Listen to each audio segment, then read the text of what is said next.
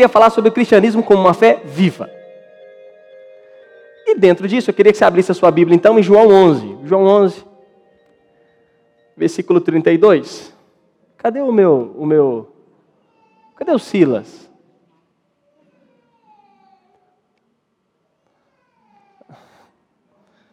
Eu pedi o irmão para deixar um fundo, porque eu gosto, viu, irmãos? Amém? Lucas 11, a partir do versículo 32, vamos ler juntos? A minha versão, está na versão NVI, como os irmãos eu já sempre falo, mas eu, é bem parecido. Olha, a Bíblia diz assim: Chegando ao lugar onde Jesus estava e vendo, Maria prostou-se aos pés e disse: Senhor, se estivesses aqui, meu irmão não teria morrido. Ao ver chorando Maria e os judeus, que a acompanhavam, Jesus agitou-se no espírito e perturbou-se. Onde o colocaram? perguntou ele. Vem e vê, Senhor. Responderam eles. Então a Bíblia diz que Jesus chorou. A Bíblia diz que Jesus chorou. chorou. Guarde isso no seu coração. Jesus chorou. Então os judeus disseram: Vejam como ele o amava. Mas alguns deles disseram: Ele que abriu os olhos do cego não poderia ter impedido que os homens, que esse homem morresse? Jesus outra vez, profundamente comovido, foi até o sepulcro. Era uma gruta com uma pedra colocada à entrada. Eu queria que você gravasse isso no seu coração. Jesus chorou. Feche seus olhos aí. Vamos orar, Pai. Obrigado porque essa é a tua palavra e a palavra viva. Obrigado, Senhor porque nós sabemos que a tua palavra queima o nosso coração e é suficiente para suprir toda a nossa vida. Então, que a nossa mente hoje seja aberta, o nosso coração sensível para receber a boa notícia de Deus e que nós possamos sair daqui ainda mais transformados de glória em glória. Nós possamos hoje, essa manhã, estar sensíveis à tua presença e que nós possamos ser transformados essa manhã e a nossa vida nunca mais ser a mesma. Em nome de Jesus. Amém. Irmão, a gente aqui está numa situação interessante. Que essa passagem é aquela passagem que nós conhecemos onde Jesus ressuscita Lázaro ao terceiro dia. E eu queria falar de uma fé viva, de um cristianismo vivo, a partir desse contexto. Mas antes de eu falar disso, eu preciso te falar um pouco sobre a religião. No primeiro domingo que o pastor Felipe começou a falar sobre cristianismo, ele falou que a, o cristianismo não é uma religião. E realmente o cristianismo não é uma religião. Cristianismo é uma fé viva, uma fé presente. Então, o cristianismo não é um conjunto de regras, dogmas, preceitos do que pode, não pode, deve, não deve, não. O cristianismo é uma nova vida. Por isso que você nasceu de novo. Por que, que nós nascemos de novo? Porque agora eu morri para o mundo e nasci numa nova vida com Deus. E essa vida não é uma vida de dogmas, regras, é uma vida que flui do Espírito, do trono de Deus, uma vida que agora Deus governa sobre mim. Então o cristianismo não é uma religião. E a religião não transmite vida. A religião transmite dogmas, leis, preceitos e obrigações. Eu estava a pesquisar sobre isso, eu estava, na verdade, a meditar ao escrever essa mensagem, o Senhor estava a falar comigo. E eu lembrei, e eu queria rapidamente que os irmãos abrissem, lá em Mateus 23, 27. Abra para mim aí. Mateus 23, 27.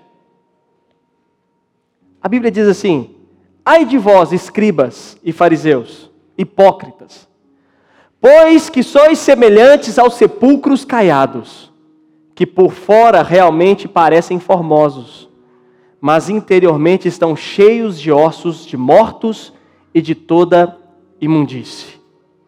Jesus aqui está a falar para os religiosos da época. O que, que ele está a falar? Olha, vocês que vivem na religião, vocês que são os religiosos da época, são bonitos por fora, bem aparentados, santos exteriormente, mas por dentro estão perdidos, mortos. Há uma expressão muito forte lá em Minas Gerais, eu sou de Minas, que tem muita, muita gente que é santo do pau oco. Alguém já ouviu falar disso? O que é santo do pau oco? O que acontecia? Na época, quando principalmente os portugueses estavam em Minas, né? Minas Gerais era um, é um estado onde tinha muito ouro, então nós temos uma influência portuguesa muito grande. Então, se você for em Minas ou é de Minas, sabe que a nossa arquitetura é toda portuguesa. Parece muito. Você vai nas cidades históricas, parece que você está em Lisboa, por causa da influência portuguesa. E naquela época, então, devido à extração de muito ouro, as pessoas queriam roubar o ouro que pertencia a quem extraía. E aí eles criavam santos católicos de madeira, oco por dentro, continha era vazio. Então eles criavam uma capa e dentro desse santo eles colocavam ouro escondido e fechavam e transportavam aquilo a fim de tentar furtar um pouco daquele ouro. E aí esse essa, isso é um fato, acontecia. E aí as pessoas descobriam como olhavam para o santo, ninguém achava que ali dentro tinha ouro. E aí via lá uma cavezinha, uma portazinha que entrava e as pessoas escondiam ouro ali para tentar roubar um pouco de ouro. E essa expressão então ficou como o santo do pau oco, ou santo que não contém nada por dentro. E essa expressão ganhou muito, muita forma em Minas Gerais, que quando a gente fala assim, você é um santo do pau oco, a gente está falando o quê? Você parece ser uma pessoa santa, mas por dentro não tem nada aí dentro. Então é muito comum nós, principalmente entre familiares, brincar uns com os outros. Olha, você é muito santo do pau oco. Parece bonito por fora, mas por dentro está vazio. Trazendo essa expressão, o que, que Jesus estava a dizer aqui para esses religiosos? Que eles eram santo do pau oco. Estou trazendo para o meu linguajar, ok? Que por fora eram formosos, santos, religiosos mas por dentro havia morte. Então, a religião por si só, ela produz o que? Uma vida externa, mas ela não consegue afetar o que está dentro de nós. A religião, então, por um lado, ela parece muito bonita, muito formosa, mas por dentro ela não gera vida alguma. Por quê? Porque uma vida religiosa só tende a não nos ensinar como relacionar com Deus. Então, por um lado, Jesus alertou algo: que vocês que vivem debaixo da religião são como um sepulcro caiado. Como eu já disse, parecem bonito por fora, mas por dentro falta vida. E Jesus não veio para trazer uma religião. Jesus veio para trazer uma fé viva para o seu coração. Uma fé que flui, uma vida de relacionamento com Deus. Eu posso separar um tempo aqui para falar de muitos dogmas, preceitos, como fazer isso, como fazer aquilo, mas se eu fizer isso, eu estou caminhando pelo lado da religião. Não, não, não. A vida cristã é uma vida de relacionamento com o seu Pai. Quem é o seu Pai? Deus. Deus é o seu Pai. E Cristo foi e é aquele que nos liga até o nosso Pai. Então, Jesus nos convidou a viver uma vida não religiosa, mas uma vida de relacionamento. Quem aqui tem filhos? Levante suas mãos, só para mim ter uma noção. Você sabe que você pode querer ensinar muitas coisas para os seus filhos, mas o melhor ensino é quando você torna ele prático na sua própria vida. Por exemplo, eu posso ensinar a minha filha, vou dar um exemplo que acontece lá em casa. Eu tenho uma filha de um ano e nove meses. Eu posso falar com ela para não beber sumo algum que não faz bem. Mas quando ela olha para a mesa da, da, da, cozinha e vê um sumo lá, o que, que ela quer fazer? Beber. Ela ainda não fala. Mas quando ela vai falar, o que, que ela vai dizer para mim? Se você bebe, por que, que eu não posso beber? Então, o ensino teórico funciona a partir do momento que o ensino prático acontece. E nós então fomos chamados para ser exemplos de uma vida que pode ser teórica, mas é muito mais prática. A vida com Deus tem lá os seus ensinos, tem lá os seus princípios, mas é uma vida de relacionamento com o Pai. Um cristão que se relaciona com Deus só em preceitos e leis, mas não se relaciona com o Pai como pai e filho, nada mais vive que uma vida religiosa, porque ainda não conheceu a paternidade divina. Então, com os nossos filhos, nós ensinamos eles coisas, mas a melhor maneira de ensinar é como? Mostrando quem eu sou para que eles também sejam assim. É tão engraçado que a minha filha. Irmãos, vou dar uma notícia, eu vou ser pai de novo. Amém. Aleluia! Essa era outra notícia que eu esqueci de dar. A minha esposa está grávida novamente, então vai vir um outro bebê aí, em nome de Jesus. Aleluia!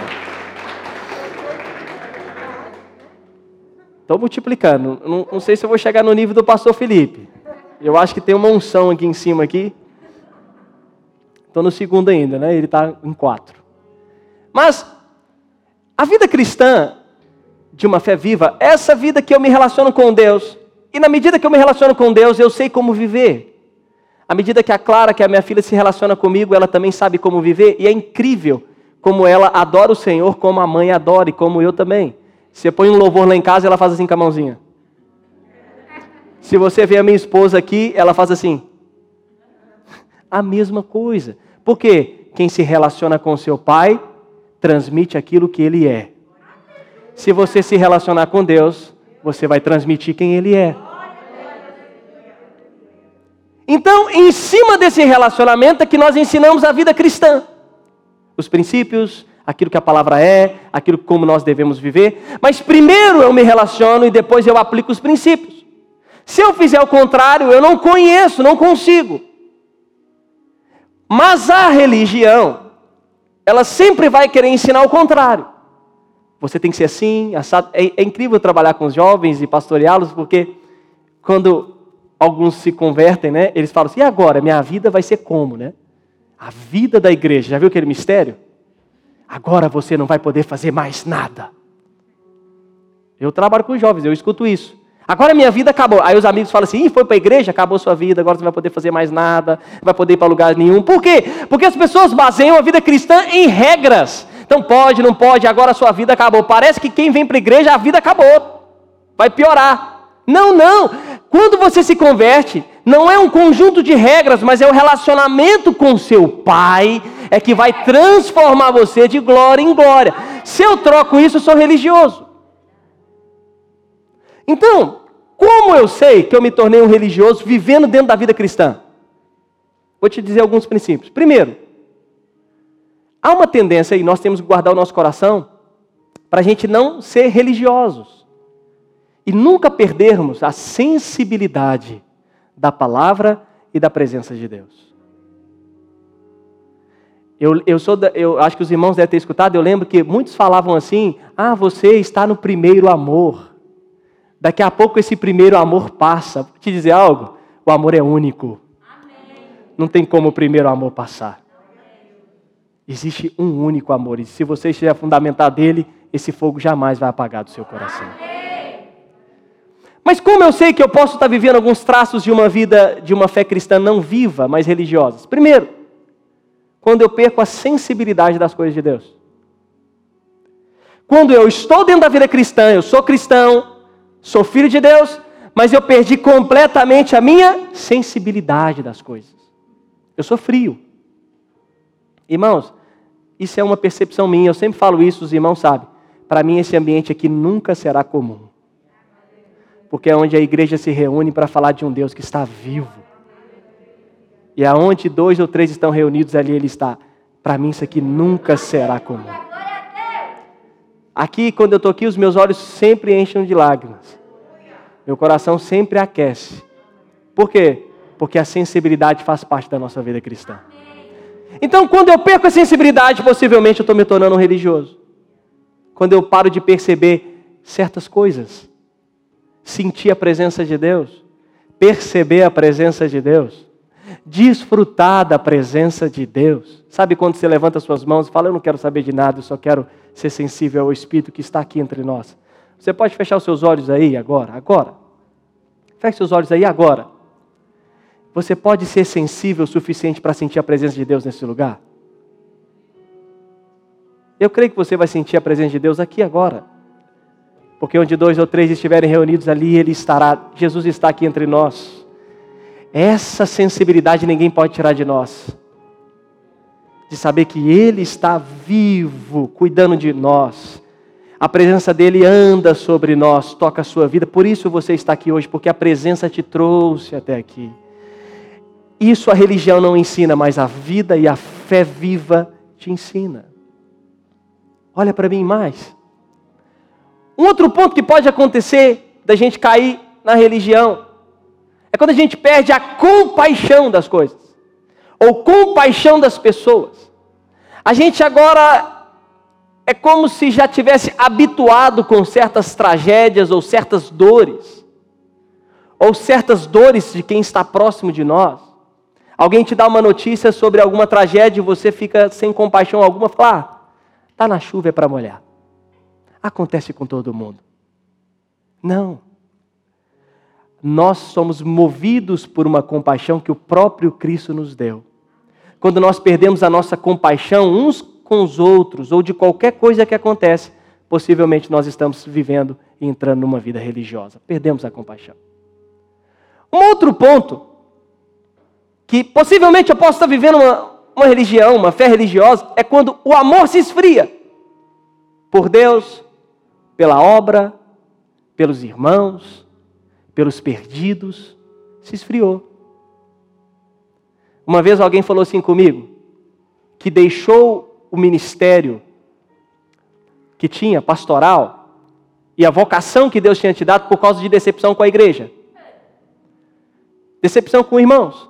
Eu falei assim, já tem muito tempo isso. Falei assim, o que, que Jesus tem a ver com isso? Quem te chamou foi Jesus. Decepções com pessoas vai acontecer o resto da sua existência. A começar comigo. Tem hora que eu mesmo decepciono comigo mesmo. Mas não desconte em quem não tem nada a ver com isso. Quem te chamou foi Jesus. Então, quando eu troco isso, Possivelmente eu estou vivendo uma vida de religião quando o amor se esfria. O amor entre os irmãos, a comunhão, a vontade de estar junto, a vontade de estar em uma célula, a vontade de estar num culto, a vontade de estar onde Jesus está, a vontade de fluir em Deus, a vontade também de ganhar pessoas, o amor pelos perdidos, de falar, eu preciso anunciar Jesus para alguém, eu preciso ganhar. Aconteceu um fato interessante que eu fui fazer uma doação de um, de um sofá que eu, que eu troquei, e foi uma pessoa na minha casa. E aí essa pessoa é francês. Aí eu falei assim, eu quero ganhar esse cara para Jesus. Eu falei assim, como que eu vou ganhar esse cara para Jesus? Aí depois que eu fiz a doação do sofá, eu subindo as, a, o elevador da minha casa, o Senhor falou comigo assim, eu estou te dando uma pessoa. Eu falei assim, mas Aí eu mandei uma mensagem para ele, porque a gente conversou para fazer a troca. Falei assim: tem como a gente marcar um café não para falar algumas coisas de sofá? Vou falar o quê? Eu falei assim: olha, sim, sim, vamos marcar para tomar uns copos. Eu, aleluia. É isso que eu quero. Então, eu estou te dando exemplos, mas quando o amor vai se esfriando por Deus, pela obra, pelos irmãos, de estar envolvido, pelos perdidos, possivelmente você também pode estar vivendo uma religião. Sabe o que é isso? Antes nós vivíamos no mundo, éramos habituados no mundo, e nós também corremos o risco de ser habituados a viver na igreja, vivendo as coisas da igreja, porque se tornou habitual para nós. Mas não pode. Por que, que não pode? Porque nesse lugar há um rei que reina. E um rei que reina põe a sua igreja para se movimentar e aquece o nosso coração. Então, eu fiz toda essa introdução para nós fazermos uma diferença clara. Que a fé cristã é uma fé viva, que flui do rio, do trono, da graça de Deus. Do seu interior fluirão rios de águas vivas. Então, há uma fé viva dentro de você. Então, se você sempre cai na falta de compaixão, na falta de sensibilidade, na falta do amor, possivelmente, há um passo enorme de você estar caindo numa vida religiosa. Mas vamos entender como Jesus tratou com isso? Antes disso, eu li aquela passagem sobre o sepulcro.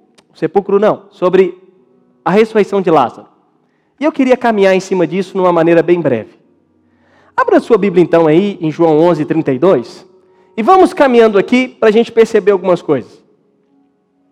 A Bíblia diz assim: que chegando ao lugar onde Jesus estava e vendo, Maria prostrou-se aos seus pés e disse: Senhor, se estivesse aqui, meu irmão não teria morrido. Ao ver chorando Maria e os judeus que a acompanhavam, Jesus agitou-se no espírito e perturbou-se. Onde o colocaram? perguntou ele. Vem e vê, Senhor, responderam eles. Nós aqui estamos diante de uma cena interessante, porque o amigo de Jesus, que é Lázaro, morre. E Jesus já tinha sido avisado antes, se você ler os versículos anteriores, Jesus já tinha sido avisado que o seu amigo estava doente. Mas Jesus estava atarefado com outras coisas. E quando Jesus vai até aquela família, que eram amigos dele, a Bíblia deixa isso bem claro, que Lázaro era amigo de Jesus. Então toda aquela família, entendo eu, que era amigos de Jesus.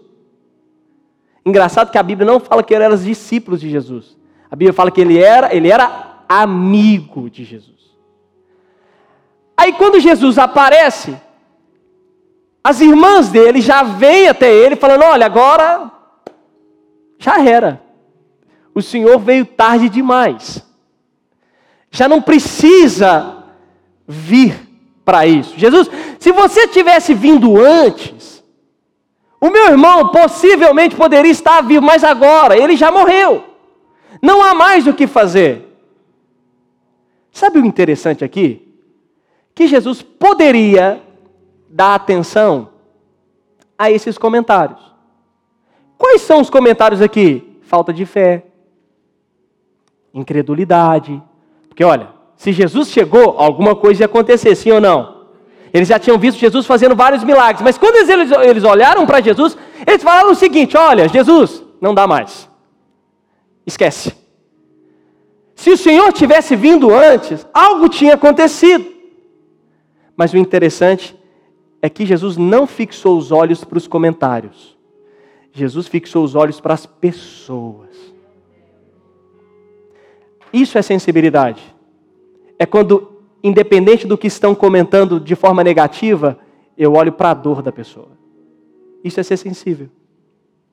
Então Jesus aqui poderia observar o comentário e falar assim: vocês estão com pouca fé? Vocês não acreditam em mim? Não, eu vou embora. Eu não fico onde não acreditam em mim, não. Jesus ouviu, ouviu, ouviu e fez uma pergunta: aonde ele está?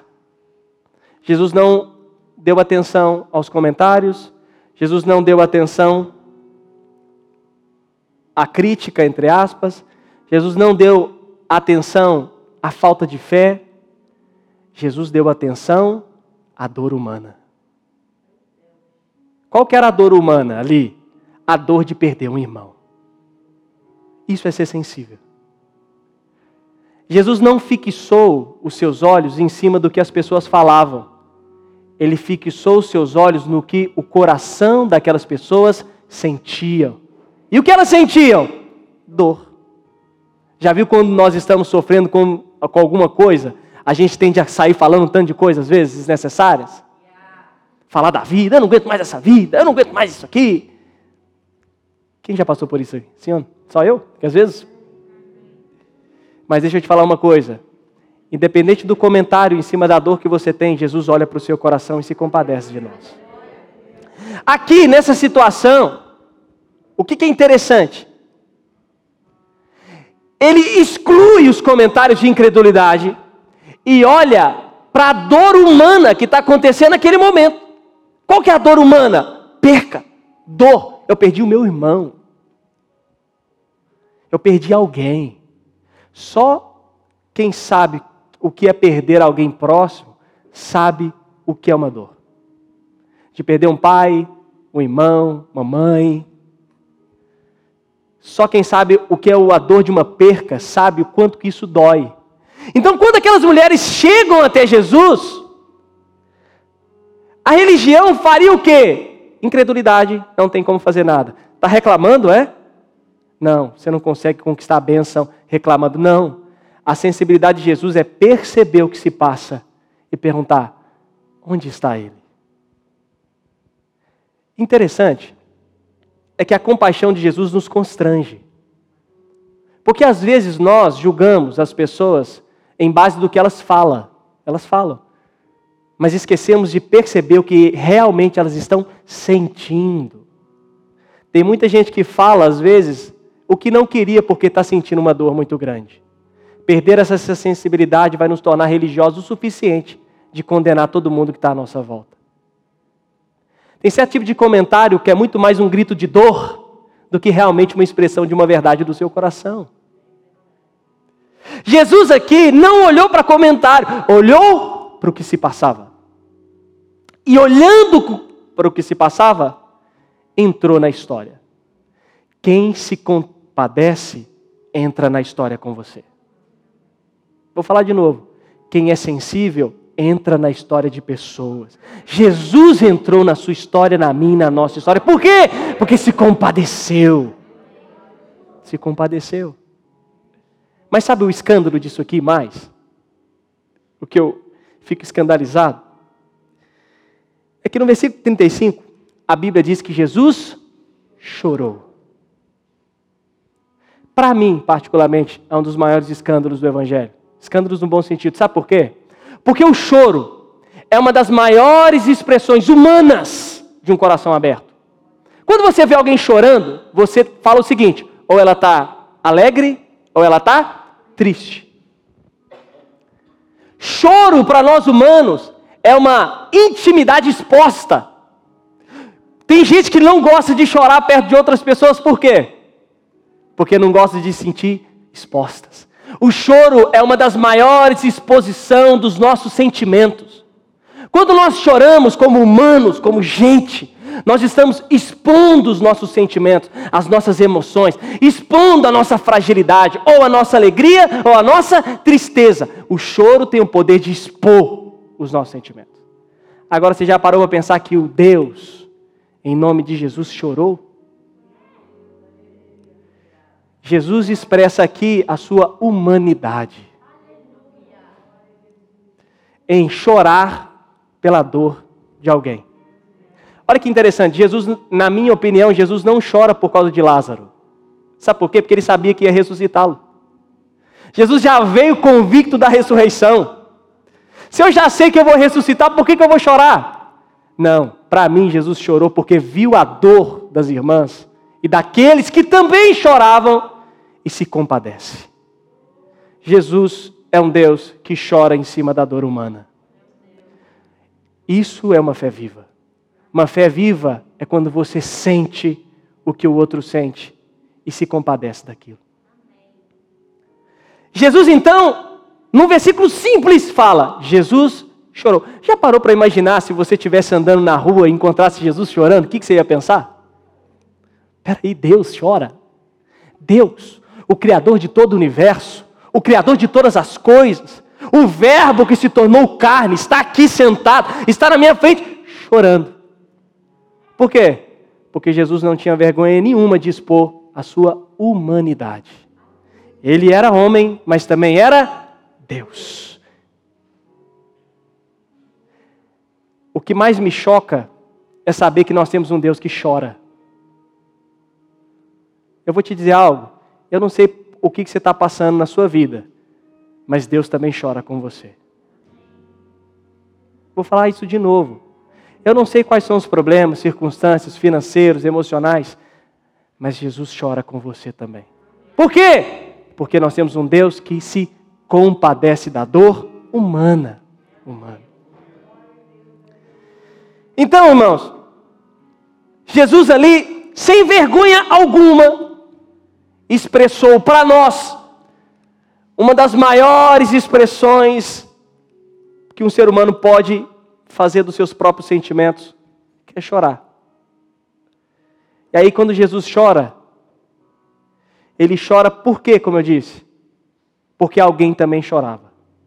Quem chorava? Quem perdeu alguém. Sabe o fantástico disso? O pastor Luísio diz uma frase que eu amo muito.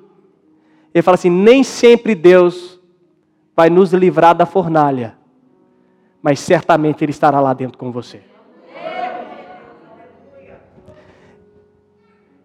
Se um dia suas lágrimas não foram secas, você pode ter certeza que Jesus chora com você também.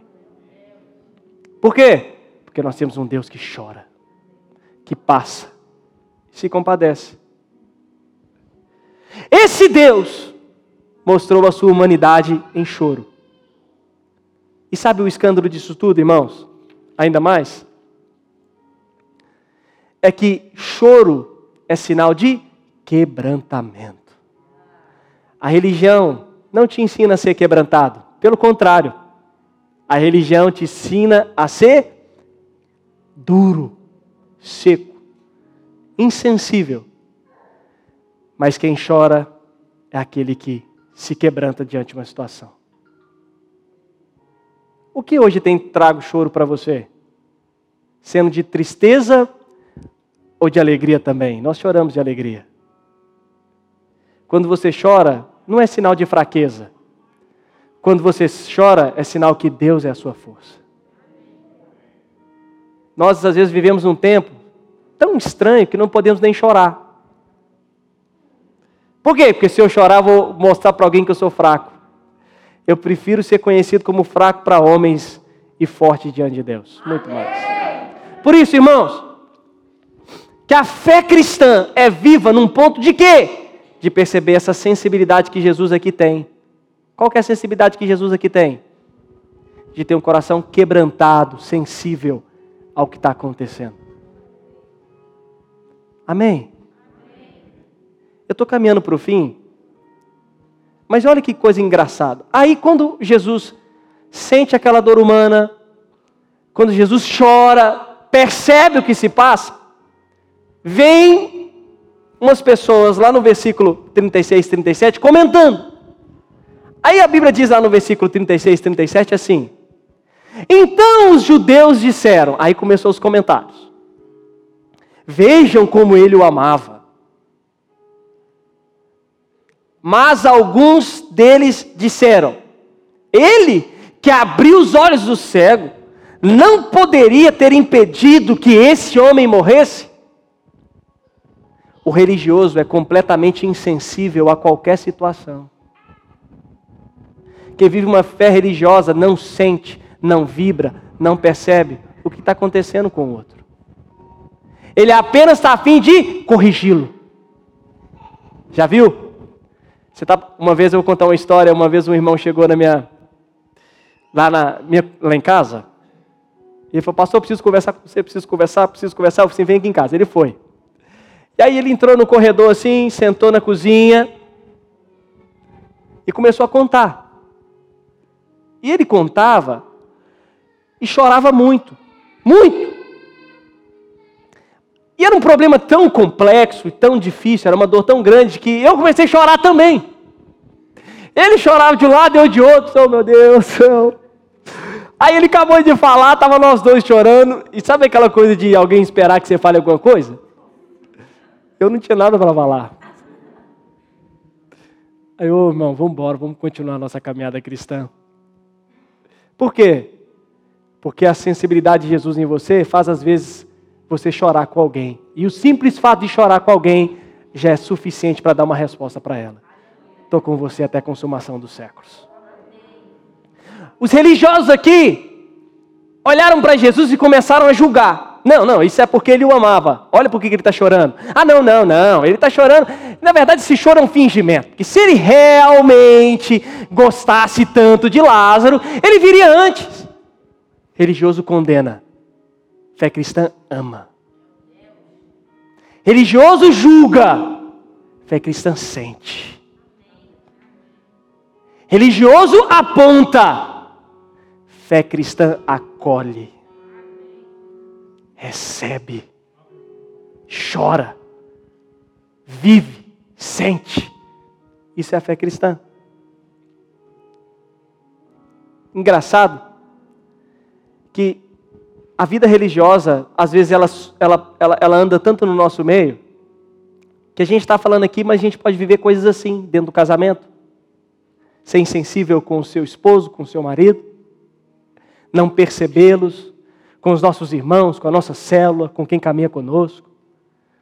O simples fato de julgar muito mais e condenar do que realmente receber e perceber o que se passa. Os religiosos olharam para Jesus e fez isso.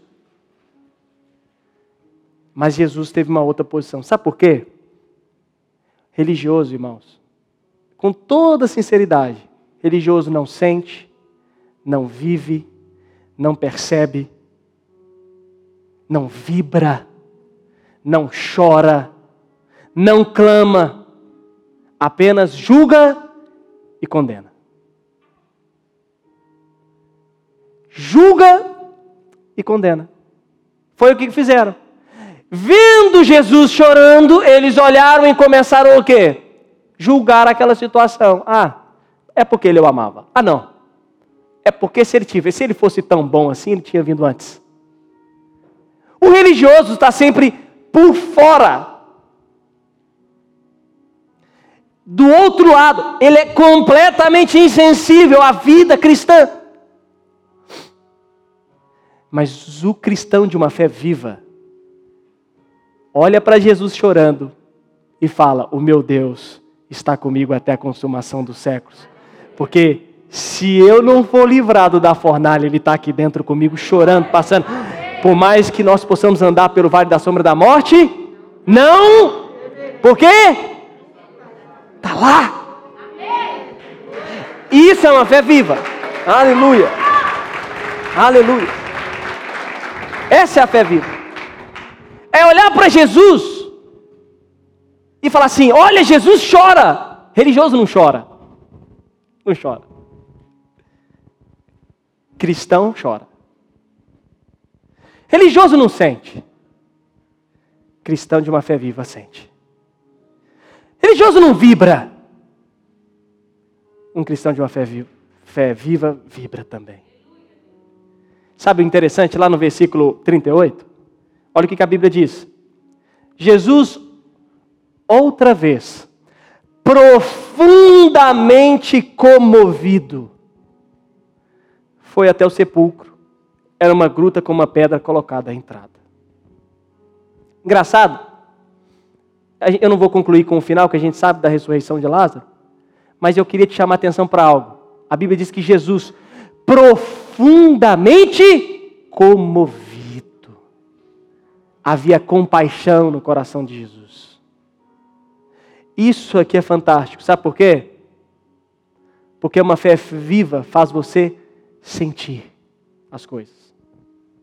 Faz você se comover profundamente por algo. A fé viva é uma fé que traz vida para você. Uma vida viva. Não uma vida religiosa, mas uma vida viva. O que é uma vida viva? É uma vida que sente, que olha, que percebe, que sofre, que se alegra, que chora, que canta, que caminha e que vai até a porta do sepulcro. Por que Jesus vai até a porta do sepulcro? Porque certamente o choro seria cessado e a alegria ia voltar a reinar naquela casa. O choro pode durar mas a alegria virá quando o sepulcro for aberto. Essa é a fé cristã. A fé cristã não tem nada a ver com uma fé religiosa, que nos torna seco, como sepulcros caiados, bonitos por fora, elegantes, mas por dentro falta vida, sensibilidade, coração, compaixão. A fé viva é uma fé que olha, sente, percebe, chora e diz assim: certamente o milagre vai vir. Tem hora, irmãos. Já parou? Você já teve aquele momento que você não precisa ouvir nada, você só precisa chorar? Sim ou não? Eu também tenho essas coisas às vezes. Não tem problema de falar. Porque eu também sou humano. Mas, todas as vezes que eu choro por algo, eu sempre lembro que Jesus também chorou por mim, sangrou por mim, para me dar vida e vida em abundância. Então, eu vou concluir com isso. Eu coloquei até uma frase aqui, coloquei assim: fé viva é fé que faz viver, traz vida, transborda vida e também transmite vida. Por que eu estou te dizendo isso hoje? Hoje, por que, que eu falei isso tudo sobre fé viva, vida religiosa?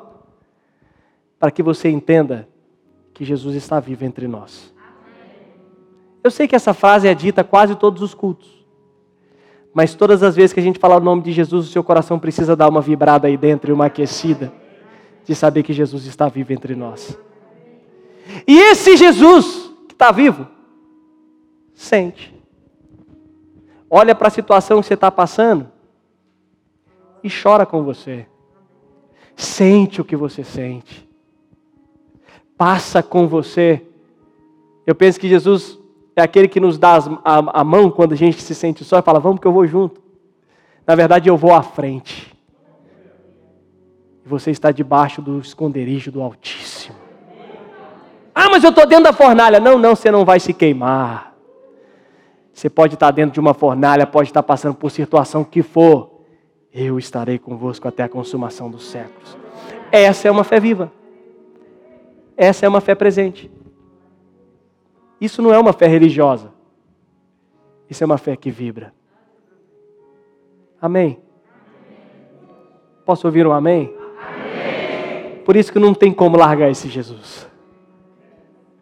Eu não conheço um Deus que chora, irmãos.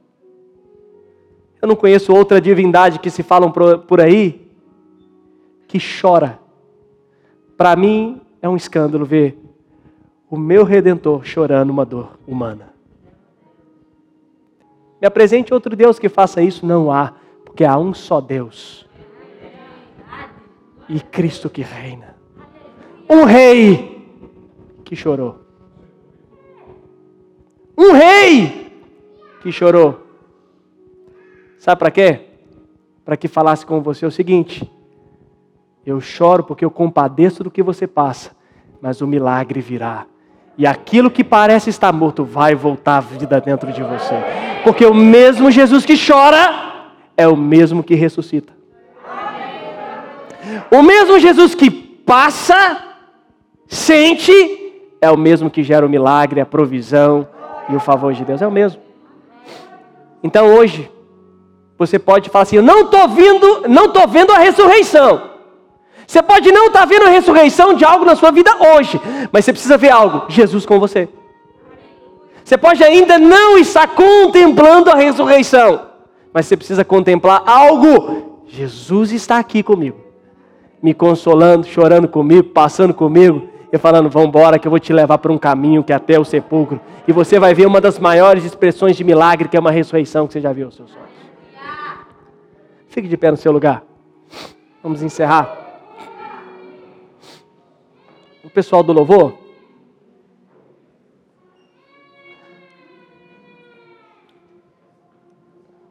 Com isso, para a gente encerrar, ouça-me aqui. Pode deixar esse fundo aí agora de início.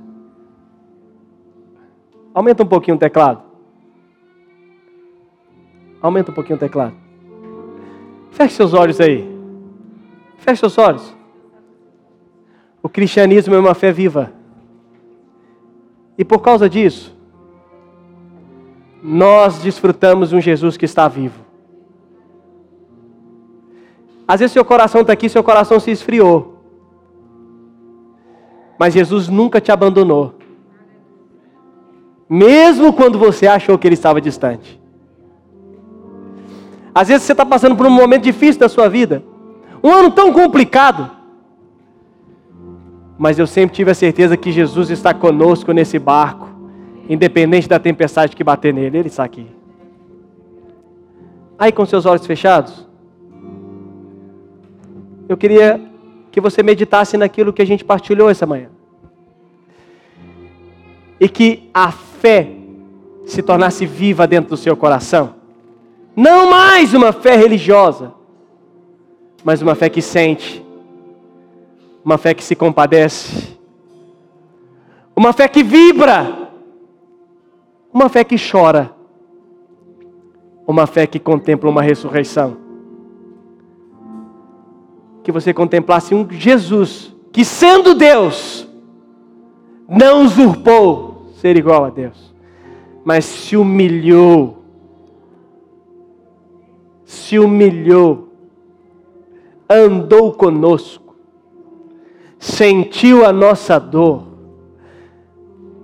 No mundo tereis aflições, mas tem de bom ânimo.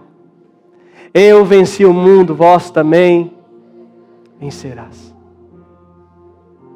Por isso, aí, na sua solitude agora, mesmo em meio a tanta gente, eu queria que você contemplasse a Jesus que está com você. Isso é a fé cristã. Isso não é um cristianismo religioso. Isso é um cristianismo vivo. Vivo!